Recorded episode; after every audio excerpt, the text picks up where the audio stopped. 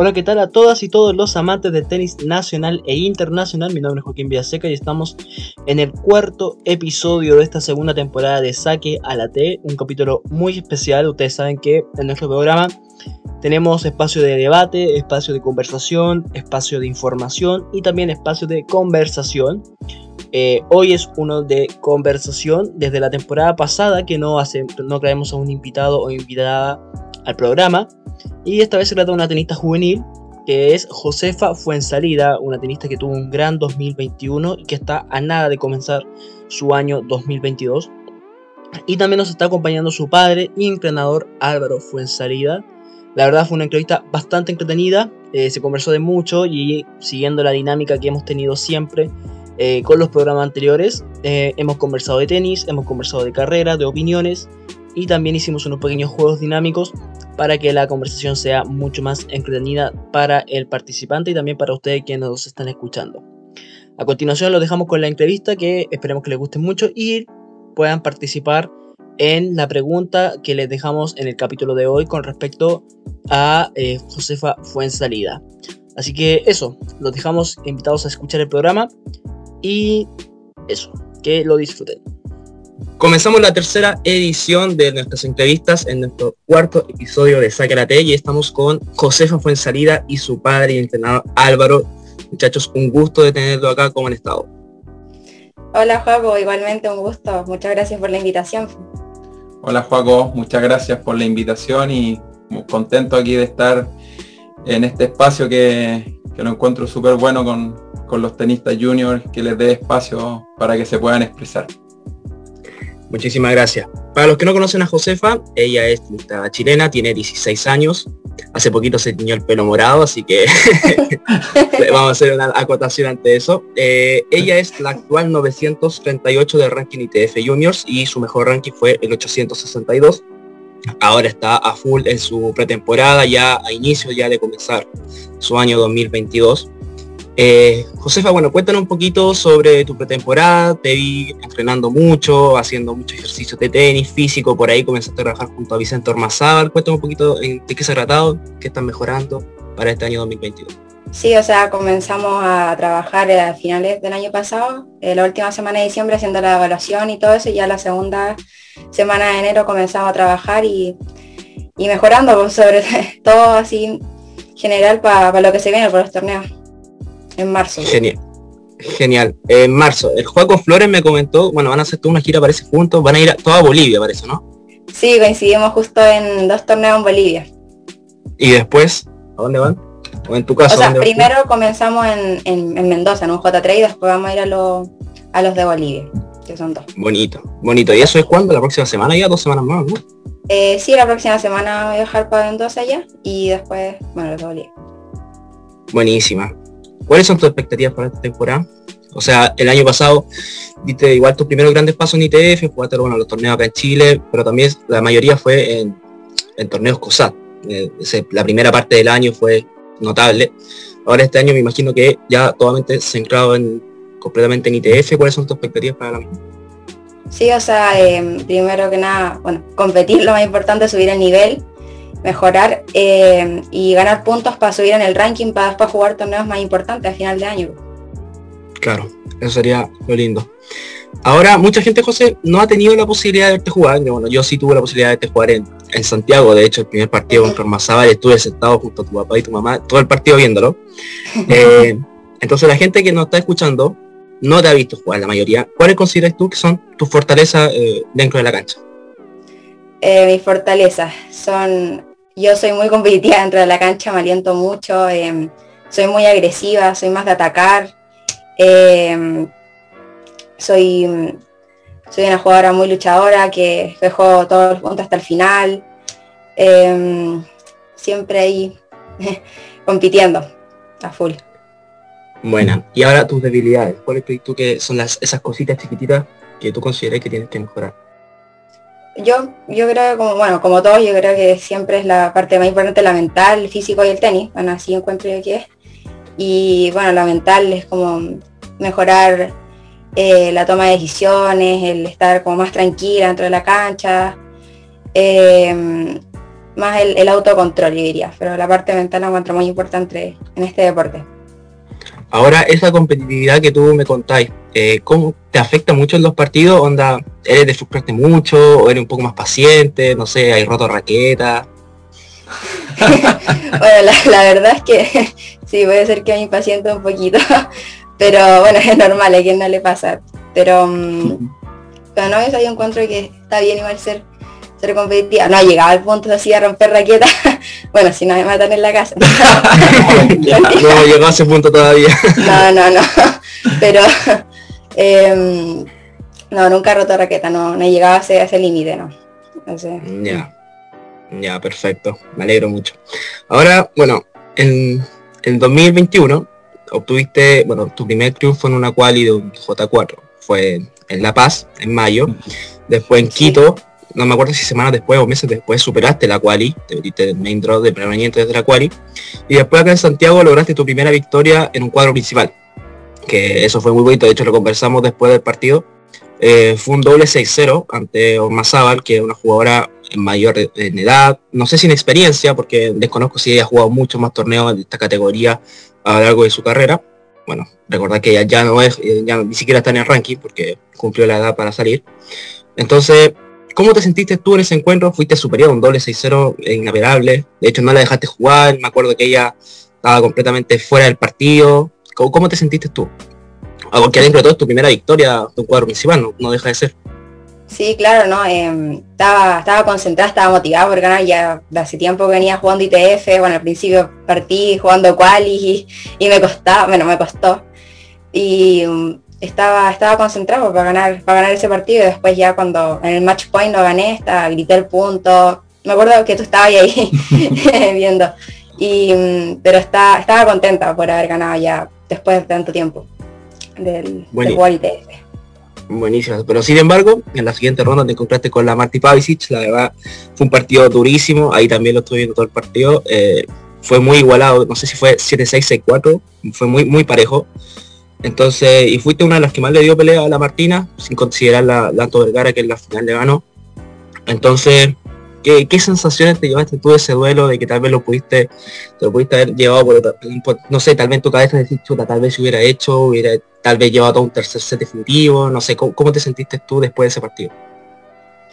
O sea, primero que todo estaba feliz porque era mi primero así como cuartos de final de ITF, estaba motivada.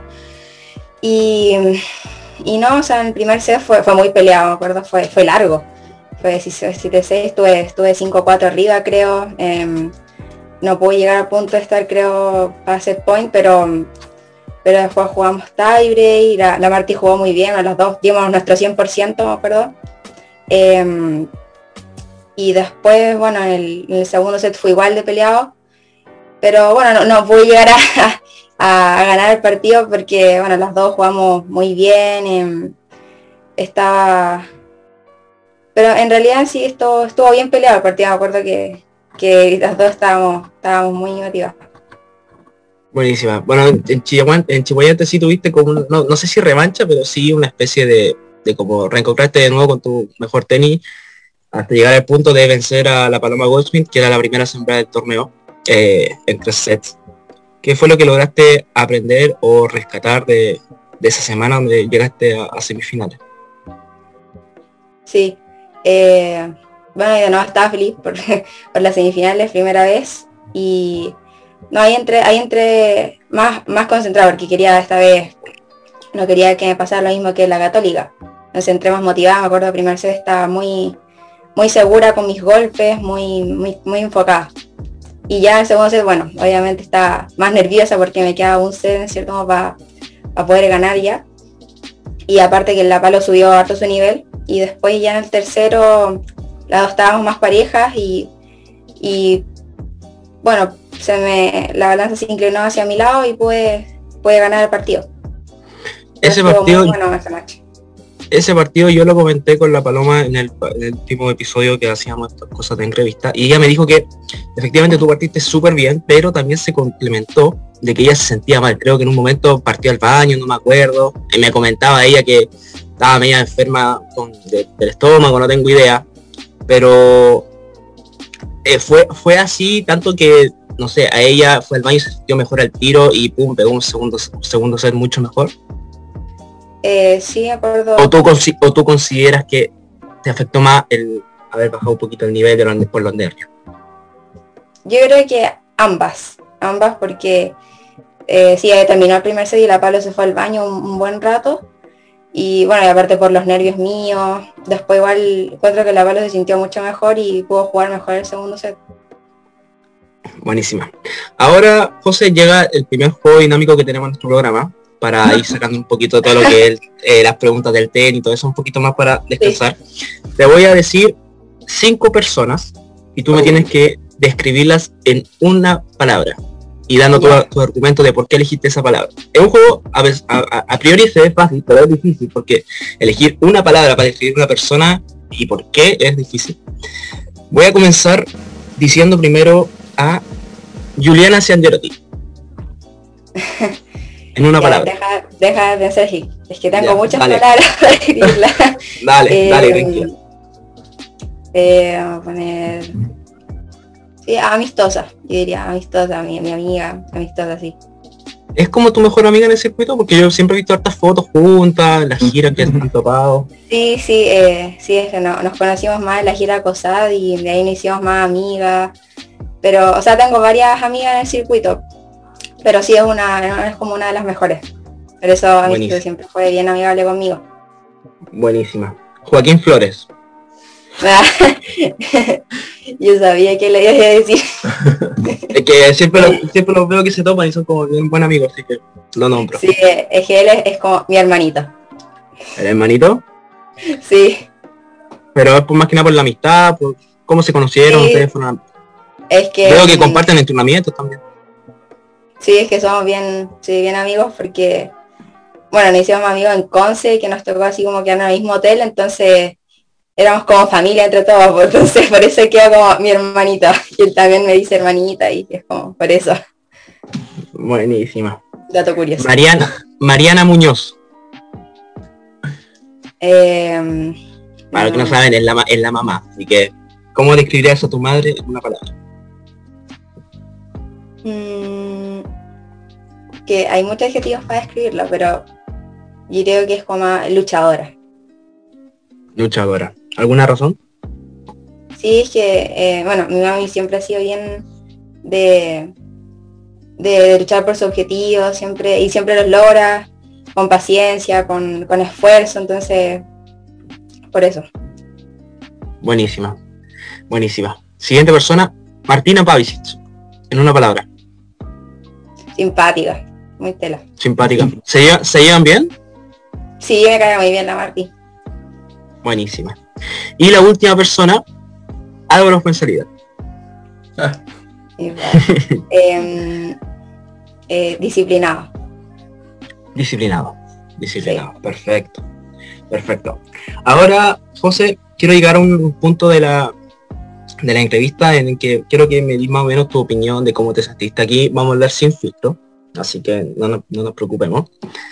Eh, ¿Para qué nos vamos a mentir? Hoy en día los medios y todo hacen, pueden difundir, mucho lo que es el trabajo de los tenistas juveniles. Nosotros en nuestro caso intentamos que sea la mayor cantidad posible, pero generalmente los medios tradicionales, los más grandes, los de la federación y todo, siempre llevan toda la atención, lamentablemente, en Martina Pavicic, Lanto Vergara, eh, la Paloma Goldsman. Paremos de contar. Entonces hay una gran camada de jugadoras y jugadores que van banqueando sin mucha visibilidad. Lamentablemente, eh, yo podría decir que entre eso estás tú. Estás tú, está tal vez la Ale Cáceres, está, no sé, muchas más, muchas más. Que entonces, cuando muchos comentarios salieron, cuando se hizo la famosa nominación a Sudamericanos 16 del año pasado, eh, se sabía que también eh, sí o sí iban a ir la Marti Paisic con la Torgara porque dentro de todo en la categoría son como las, más, mejores, las que han tenido mejores resultados, tanto en COSAT y TF pero también en su momento sonaba la Antosarria, sonaba la Consuela Larcón, sonabas tú, eh, pero la federación tomó una decisión que dejó mucha duda, que fue el tema del clasificatorio previo. En hombres se hizo uno para acompañar al Conejo Torrealba y a Francisco Durán, pero en dama se, se, pasó por encima, no se hizo nada, se tomaron decisiones media muy mala, muy fome. Entonces, ¿cómo te sentiste tú de que cuando te enteraste de esto? O sea, todo el trabajo que tú hiciste, me imagino, eh, que ella, era en pro de poder participar tal vez representando a Chile en un sudamericano. ¿Cómo te sentiste tú cuando te llegó esa noticia? ¿Cómo lo conversaste tú con tu familia y todo eso?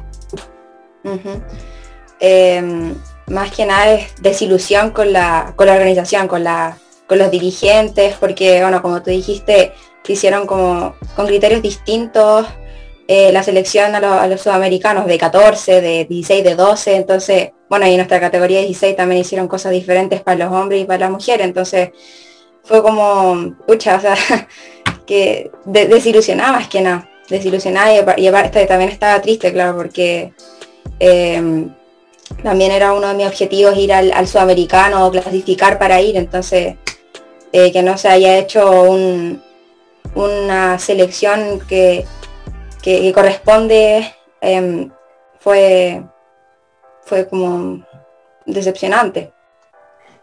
Lógico. Ahora tu opinión Álvaro con respecto al mismo tema, ¿cómo lo sentiste tú como padre y también como coach de, la Jose, de que tal vez ella por tenis sí podría haber estado perfectamente jugando sudamericano? Em, bueno, como entrenador te puedo decir que, claro, es... Eh, sufrí una pequeña decepción con, con respecto a eso, porque si bien eh, hay reglas, hay parámetros que, se podrían haber tomado y se tomaron distinto en 12, en 14 y en 16, como te dijo la José, em, y ver que en 16 hombres se hizo un round robin, que igual fueron cuatro, porque el reglamento dice que tienen que ser 8, y en mujeres derechamente se tomó la decisión de, de no hacer, y ojo, quiero dejar esto en claro, no es nada contra las niñas que fueron, siento que, que ellas no son las responsables, los jugadores nunca van a ser los responsables, somos nosotros los adultos los que tenemos que velar por el tema de, del reglamento y tratar de respetarlo en, ese sentido. Y, y, eso más que nada, o sea, como entrenador eso, es como que no, no se respetaron las mismas reglas que, que están ahí a disposición de todos. O sea, y como papá, bueno, nosotros cuando pasó el tema de la nominación estábamos en Paraguay, me acuerdo, con la José. Estábamos solo allá y, estábamos en la tarde y, leímos el comunicado. Y bueno, ese día fue, fue triste porque, pucha, la José se sintió mal, como te acaba de decir ella, era uno de sus objetivos querer participar en el sudamericano, ser parte del equipo y, y bueno, me acuerdo ese día, llamamos para Chile, a, la mamá, a la Mariana, y estuvimos conversando por videollamada, tratando de, de pasar un poco y ayudar un poco a la pena a la José, porque finalmente ella es la que tenía el, sueño. Pero como te, decía la, la, José cuando describió a, la, a, mi señora, em, siempre somos de, seguir para adelante, de luchar y sobre la misma eh, tratamos de poner nuevos objetivos, de ver nuevas eh, cosas por, sacar adelante y, así fue un poco como, como eh, seguimos. Si bien la pena duró un, par de días para la José, yo creo que, la pudo superar y después seguir jugando los torneos que habíamos propuesto para los nuevos objetivos. ¿Mm? Claro. Sí, hay que destacar lo que tú me decías eso de que esto no es nada en contra de los jugadores que fueron. De hecho, lo hicieron muy bien, de hecho, clasificó al mundial y representaron muy bien al país. No, no es nada en contra de la tercera nominada que es Lanto Sarri, así que para que no vayan malos, malos, malos pensamientos con respecto a usted y a, nosotros como, como página. Eh, es solamente destacar un hecho que, que, fue puntual, que no se hicieron ver las cosas y que por ahí se pasan a llevar las expectativas, los sueños de, un grupo, de, una familia, de, una tenista, y no solamente como el caso de la José, sino que muchos más que también por ahí tenían su merecida participación en un proceso selectivo para ir de cara al sudamericano. Pero, pero bueno, la vida dice que la vida sigue, hay que dar vuelta a la página. Lamentablemente ya no, no se puede hacer nada, pero al menos intentar tal vez en este espacio poder sacar ese, ese pensamiento afuera, poder compartirlo con la gente, eso se agradece, así que muchísimas claro, gracias. y si me da un segundo más, finalmente, quizá uno como adulto podría llegar a entender las decisiones, estábamos en una época difícil, que estaba con la pandemia, me acuerdo que estaban las famosas cuarentenas, entonces claro, todo era como difícil de organizar y los adultos quizás podemos entender eso, pero son niños los que están jugando y de repente eh, se pasa un poco por alto que eso, que, son niños que se meten a la cancha y juegan como grandes, que son crack y corren y pegan y, de repente, claro, se, olvida un poco de eso y, los, y, queremos tratarlo a la par con nosotros, pero no es así. Entonces, con eso siento un poco que hay que, tener ojo para futuras decisiones, para este año, eh, tener más cuidado cuando se hagan este tipo de cosas y, tener la, delicadez de, tomar en cuenta un poco a los chicos. Exacto. Pasamos ahora a hablar un poquito de lo que fue tu paso, José, por el circuito COSAT. Eh, ganaste cuatro títulos en aquel circuito, entre single y doble en ambas categorías. Eh, ¿Qué recuerdos tienes de tu primera conquista, de tal vez tu, primer, tu primera en Paraguay que tanto te gusta a ti, recordar Paraguay, Paraguay? Que, ¿Cómo te sentiste esa semana? ¿Cómo, fue cuando llegaste al final? ¿Ganaste? ¿Escuchaste, no sé, en tu, por el parlante a la campeona Josefa salía de Chile? ¿Cómo fue todo eso? Sí, fue, fue muy bonito, fue muy bonito todo. Esa semana me sentí muy bien con, con mi tenis. En general, en realidad, la cabeza, en físico, en el tenis, eso me sentí muy bien, aparte que el ambiente era, era muy bueno, pero eh, y estaba, estaba motivada, el primer partido fue, fue, fue duro, me acuerdo con el calor al principio, después los, otros días fueron con viento, con un viento así de locos que, que movía la pelota a cualquier parte y, y pude superar eso en la final también, un viento horrible y, y, estaba concentrada, estaba, estaba concentrada, estaba, estaba power para para ir por el título porque eh, también me pasó, bueno, semanas antes que había estado en la final en Perú, que no había podido, tuve match points y no pude cerrar el partido, entonces estaba como con esa pica de, querer ganar. Entonces mm, lo hice mejor esta vez y, conseguí el título. Y no, y fue, fue bonito también cuando dijeron mi nombre en el, en el, parlante, y estaba, estaba emocionada. Eran ganas de llorar, pero fue, fue muy bacán. Sí, buenísima, me acuerdo. Yo también, bueno, me acuerdo porque tu papá me envió videos de la ceremonia y después por Insta y, nada, se, te notaba así como caminando, así súper tranquila, pero me imagino que corazón a mil también, así que... Ah, ahora tú estás en un proceso que, bueno, yo le pregunto a algunos, para uno es fácil y para otros es difícil, que es el tema de la transición de este circuito COSAT a el circuito eh, ITF está ahí dentro de todo.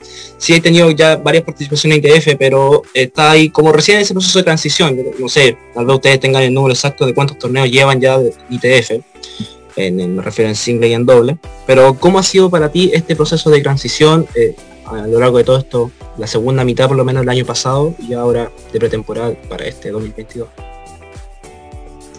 Eh, fue Em, o sea, paso a paso. Me acuerdo que, bueno, al principio, al principio del año pasado, por ejemplo, partí jugando los COSAD en que no me fue eh, tan bien, pero ganar harta experiencia. Después ya a mitad de año empezamos con los ITF, que partí jugando qualis y cosas así. Eh. y bueno, es un poco difícil al principio porque igual te encontré con niñas más grandes al principio, con eh, no sé, yo de repente pongo así como presiones innecesarias de, querer así como pasar la pala y el tiro, ganar, pero es, paso a paso esto y, con paciencia se va logrando, por ejemplo, y ahora estoy con más ranking, con más puntos y ganando más confianza para eh, para seguir en este, en este proceso, en este camino de, jugar más ITF ya y eso. buenísimo, buenísimo.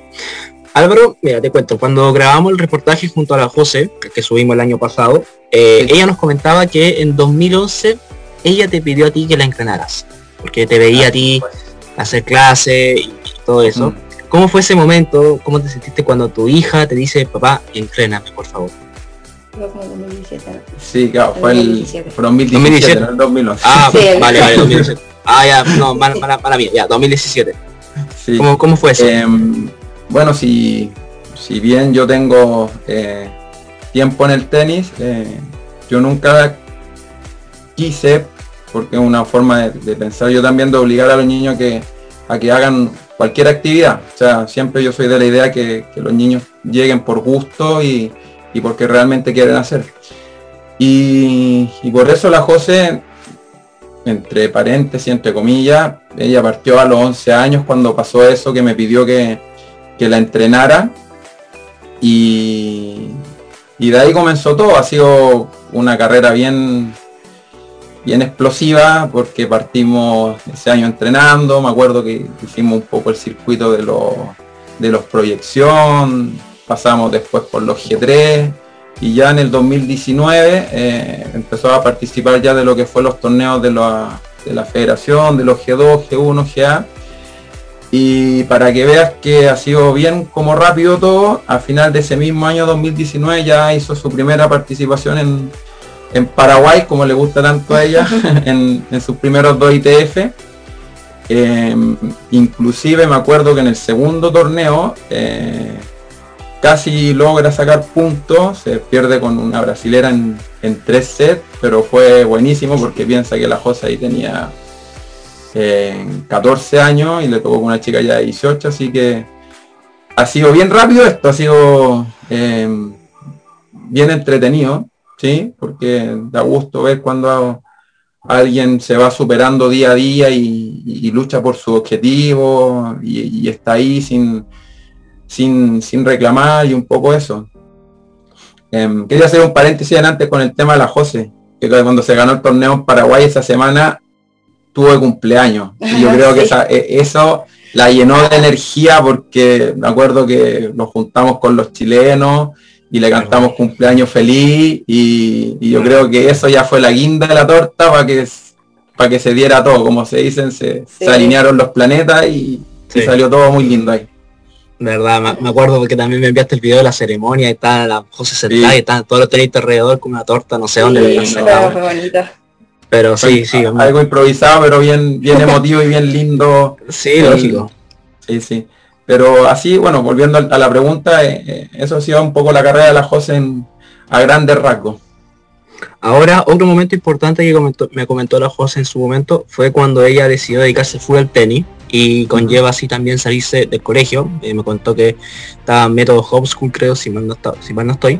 ¿Cómo fue esa decisión que toma ella, tanto para ti, pero no como entrenadora sino como padre y también en representación tal vez de, de su esposa Mariana, cómo se lo tomó ella? Nosotros en ese sentido eh, la tomamos no mal, no mal en el sentido, oh, vas a dejar el colegio, ni cómo se te ocurre, ¿no?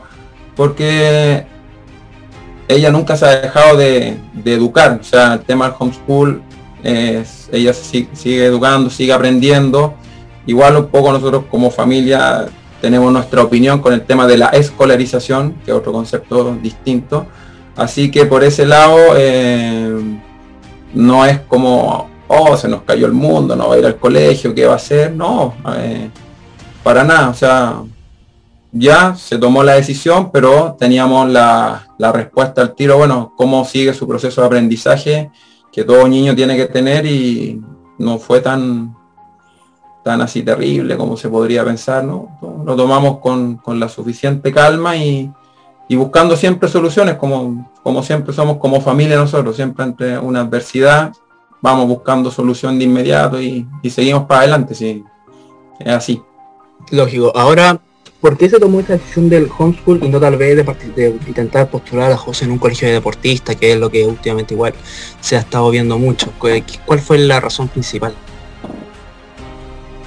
Básicamente, eh, por un tema de, de, cercanía. Nosotros igual mm, somos de acá de la comuna de la Florida, entonces el tema de los colegios deportistas están un poco más alejados, entonces entre es un tema más logístico también puede ser. Eh, entre llevarla, volver a entrenar y que después que el físico, quizás un poco va, va, va por ese camino, ¿ya? Eh, y se tomó el tema del homeschool, que ella tiene su plataforma y va estudiando y, y se va haciendo su camino por ahí. Buenísimo. José, vamos a pasar ahora a nuestro segundo juego dinámico, que creo que también te comenté, son preguntas sí, cortas sí. y respuestas rápidas. Aquí no tenéis por qué decir por qué, solamente respuestas rápidas. Onda, yo termino la pregunta bueno. y tú a los, tres, a, los, a los tres segundos necesito que tú ya me dis tu respuesta. Ya. Primero, comenzamos. Música favorita para antes de un partido. Eh, siempre escucho pop. Pop, en inglés. Ya. ¿Tenista mujer favorita? Kevito va. Ya. ¿Tenista hombre preferido? Alexander Zverev. Lo tengo clarísimo. Hablando de Zverev, ¿qué opinas del show que se pegó ayer? Hoy sí, no, papelón. papelón, papelón. Sí. Tú no vas a llegar nunca a eso, ¿cierto? No, no. Esperemos que no. ¿Singles o dobles? Singles. ¿Ganar la Billie Jean King Cup por Chile o ser top 10 de la WTA? Top 10 de la WTA. Un país que no conozcas y quieras conocer por el tenis. Francia. Última vez que lloraste. Ayer. ¿Cuál es la jugadora chilena con la que más tenéis que trabajar en los partidos para poder intentar ganar? Antonia Sarria. Ya. ¿Tu sueño como tenista?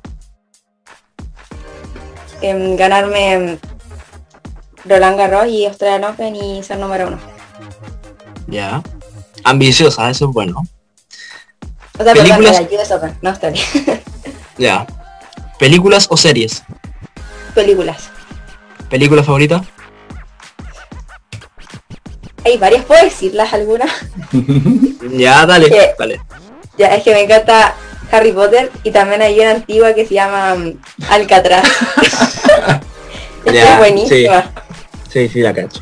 Ahora, Harry Potter, me imagino que te sentiste feliz cuando fuiste allá a... Obvio, obvio. al parque, ¿no? Sí, muy feliz. Buenísimo. Pide un deseo. Eh, lograr ser la mejor versión de mí mismo. Ya, no me esperaba eso, de verdad. me gustó, me gustó. Eh, José, bueno, eh, por aquí terminamos con este programa. Fue un programa un poquito más corto en comparación a las otras entrevistas que hemos hecho, pero es también porque hemos hablado muchas veces contigo, hicimos la parte de reportaje, ahora con esto, entonces eh, por ahí tal vez hizo un poquito más corto, pero igual fueron por lo menos 40, 35, 40 minutos de acta conversación, de acto tenis. Eh, les quiero dar las gracias a ustedes dos, Josefa Álvaro, por, participar acá y como siempre por estar bancando a la página, por, la, buena onda que, siempre nos, han dado. Eh, así que eso, espero que lo hayan pasado muy bien. Cuéntanos cómo la pasaron un poquito, que, qué les gustaría, no sé, tal vez mejor. Aquí todo sin filtro, díganos, ¿qué les gustaría que nosotros pudiéramos mejorar como, como espacio para una futura edición? ¿Quién sabe? A ver si el próximo año, no sé, hacemos lo mismo contigo y tal vez nos contéis un poquito cómo fue el 2022 y hacemos lo mismo, pero para 2023. ¿Qué parte yo? Bueno, parte tú. Eh, no, o sea, por parte mía yo estaba un poquito nerviosa, la verdad. Y es como más mejorar yo mi parte para la entrevista. Eso más que nada, porque no, lo doy un 7 y em, un 7. 7 saque a la T. por mi lado, em, agradecido de esta oportunidad este espacio que les da a los chicos junior, creo que te lo dijimos en Católica con mi señora, que, fuiste el pionero en esto, de darle la importancia y hacerlos sentir importante a estos chicos para que la gente sepa que esto no es de la noche a la mañana, no aparecen jugando un, un, una TP250 y de ahí recién conocen a los tenistas, sino que vienen años de trabajo, mucho sacrificio de las familias, de los papás, de entrenadores, que se bancan desde, como te, decía antes, desde la proyección, pasando el G3 por los torneos nacionales, entonces hay un esfuerzo importante y tú estás haciendo mucho hincapié en, en resaltar eso, publicando los resultados a nivel nacional, dándote la pega de viendo la lista de aceptación donde están los chilenos, nos encanta cuando hacía ese mapa de chilenos por el mundo. Eso es lo que más nos gusta, ojalá, estuviera siempre.